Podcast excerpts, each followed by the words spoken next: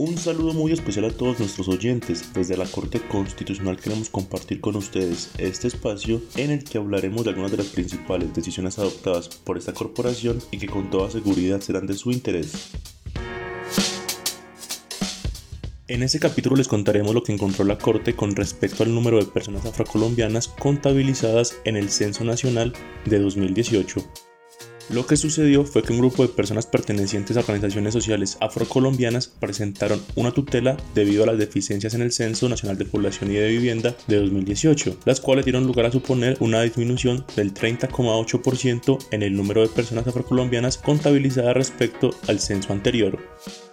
El DANI admitió múltiples dificultades que enfrentó el censo 2018, por lo que propuso establecer una mesa técnica para poner en marcha acciones que permitieran solucionar el problema. Sin embargo, la Comisión Legal Afrocolombiana, docentes y sectores de la sociedad civil reiteraron su preocupación por fallas en la planeación y ejecución de dicho censo.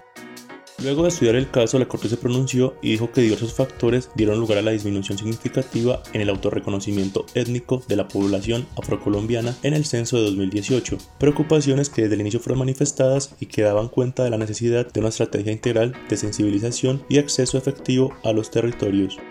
Así que concluyó que las omisiones del censo afectan el reconocimiento oficial de las diversidades en la población colombiana y obstruyen el diseño de políticas públicas idóneas que permitan superar las enormes brechas que golpean a las poblaciones afrocolombianas porque ser contados importa en términos de derechos fundamentales.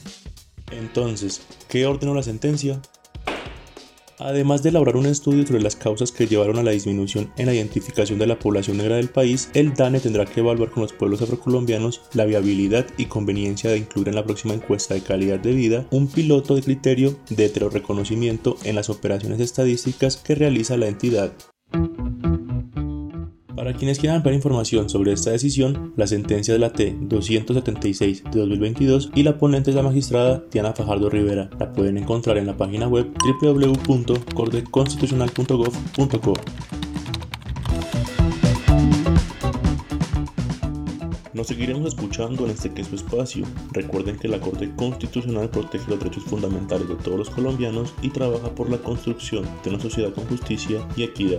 Hasta pronto.